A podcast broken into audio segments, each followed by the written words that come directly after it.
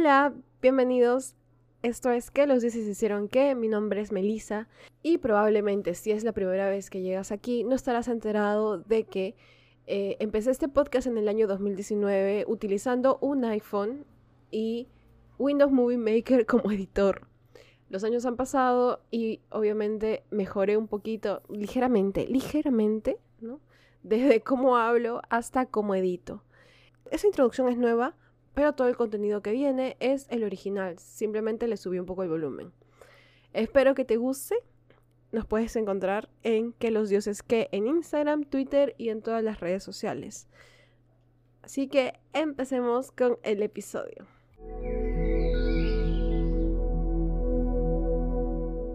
El rapto de Europa es uno de los, bueno, es un mito un poco corto supongo, pero creo que es uno de los que mejor explica las, eh, los extremos a los que llegaba Zeus. Europa era hija de Agenor, que era el rey de Fenicia, y era hermana de Cadmo, de quien hablaremos más adelante.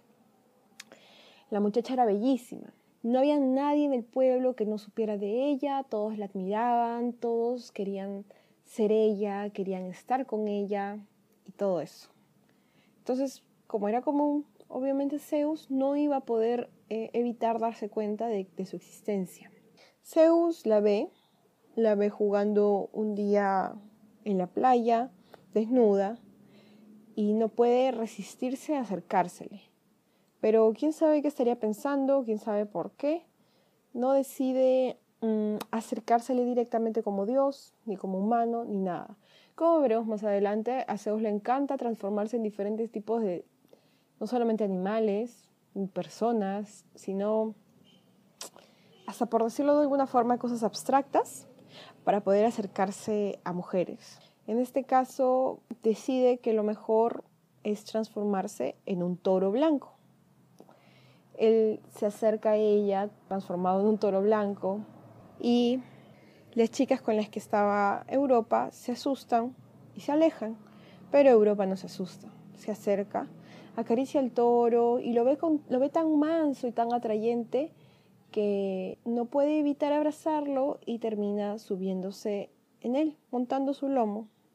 Eso era justamente lo que Zeus había estado esperando y al hacer eso, al hacer eso ella empieza a correr.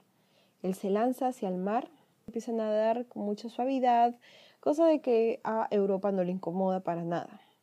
Finalmente llegan a la orilla opuesta, que era la isla de Creta, en donde Zeus finalmente se revela tal como era. Y ahí es donde ellos tienen un encuentro amoroso. Ahora, acabo de decir de que el toro se va corriendo, salta al mar y nada, y que Europa no se siente incómoda para nada por esto.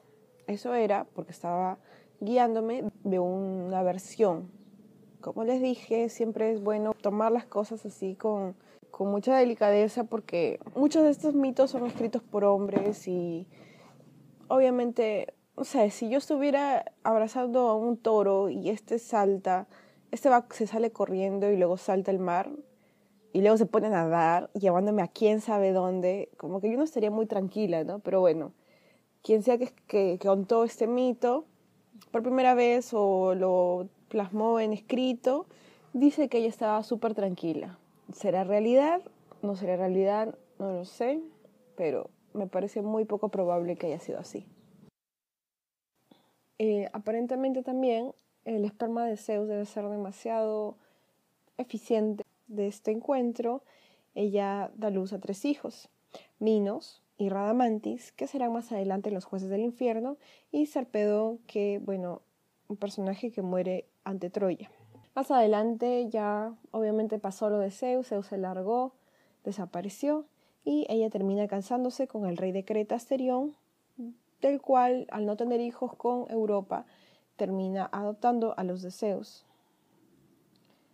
Eh, a su muerte entonces Europa recibe honores divinos y el toro cuya forma había adoptado Zeus se convirtió en una constelación en la constelación de Tauro, y el continente al que la transportó se denominó Europa.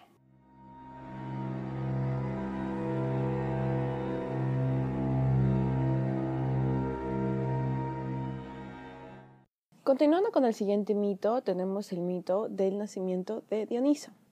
Semele era la hija de Cadmo y Armonia.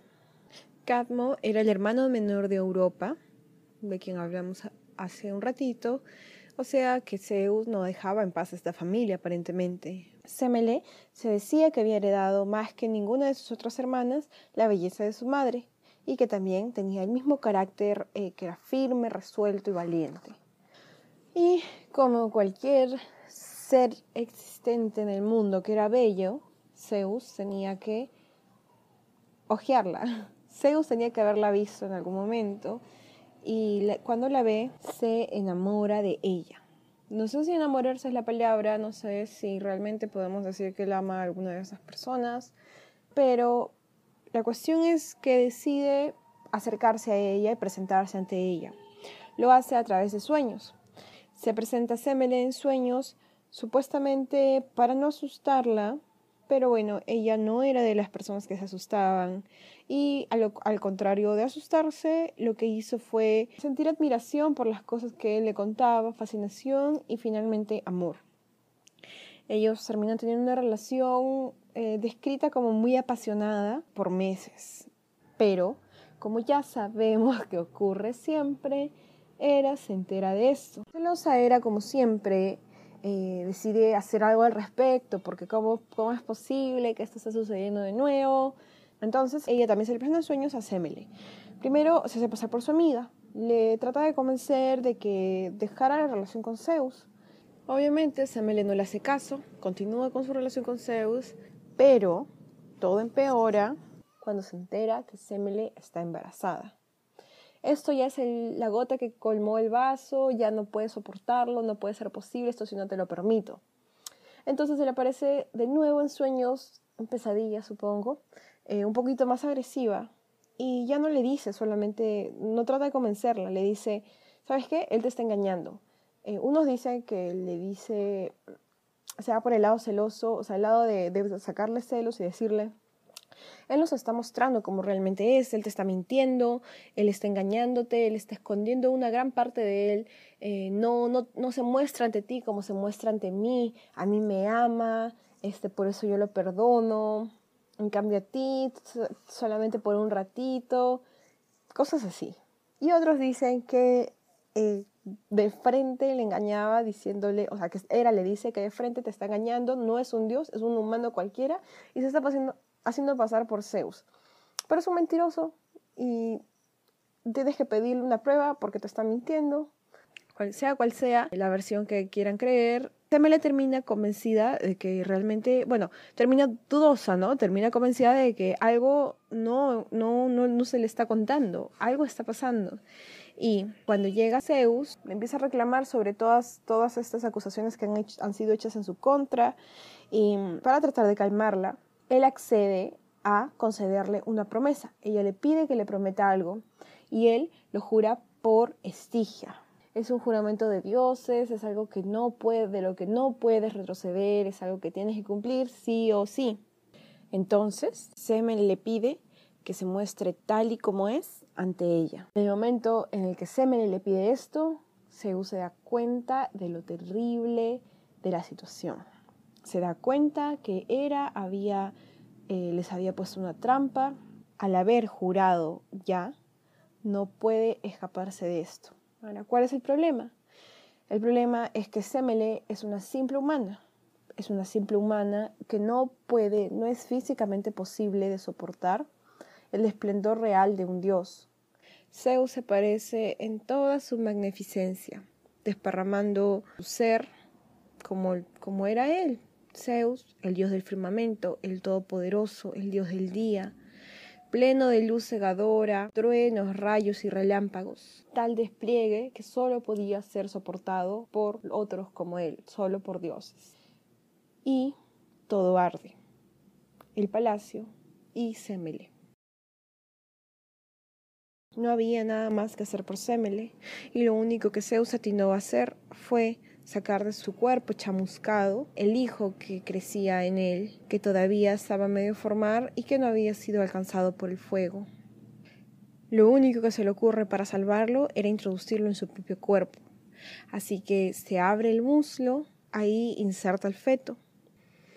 Pasan los meses, los meses que se necesitan, supuestamente, porque todo esto, nada de eso ha tenido sentido, pero aparentemente un bebé sí o sí, un bebé inmortal, mortal o lo que sea, sí o sí tiene que nacer en nueve meses. Así que se cumplen los nueve meses y Zeus saca de su muslo al bebé.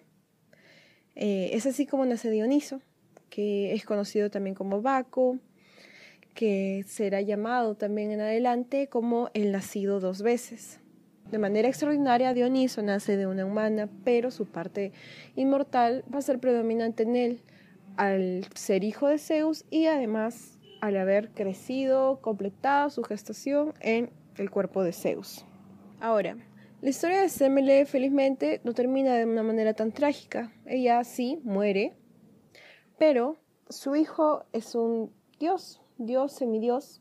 Tras muchas andanzas, aventuras, viajes por la tierra, él termina por ir a buscarla a los mismos infiernos, donde consigue lo que muchas, muy pocas veces se ha conseguido, que es rescatar a alguien de entre los muertos. Dioniso así rescata a su madre y bajo el nombre de Tione la convierte en inmortal y la lleva al Olimpo, donde pasará el resto de sus días, básicamente la eternidad, muy a pesar de él. Esas fueron solamente dos historias donde Zeus apareció, bueno, a Semel en sueños, a Europa como un toro, pero no son las únicas en las que Zeus ha aparecido de formas extrañas. Solamente por nombrar algunas, a Io se le aparece como una nube, o sea, básicamente él envuelve a Io en una nube y la metamorfosea en una vaca para que Hera no pueda sospechar de ella. Finalmente Hera se entera de, de esto y pide, exige al señor del Olimpo que le entregue la vaca. No pudo negarse a ella y le entrega la vaca, entonces Hera pone en custodia la vaca en la custodia de Argos, que era un monstruo de cien ojos, para que la vigilase en todo momento. Me tiene una historia con Danae. Danae era la hija del rey de Argos. El rey de Argos había ido al oráculo y el oráculo le había dicho de que su nieto lo iba a matar. Entonces, no queriendo morir, ¿qué hace? Encierra a Danae en una bóveda, en una cámara subterránea recubierta de bronce, para que ella no pueda tener descendencia. Pero esto no era un obstáculo para Zeus ya se transformó en un toro, ya se transformó en una nube, transformó a alguien en una vaca. ¿Qué hace ahora? Se transforma en una finísima lluvia de oro que desciende por el techo de la cámara y solamente con tocarla la deja embarazada.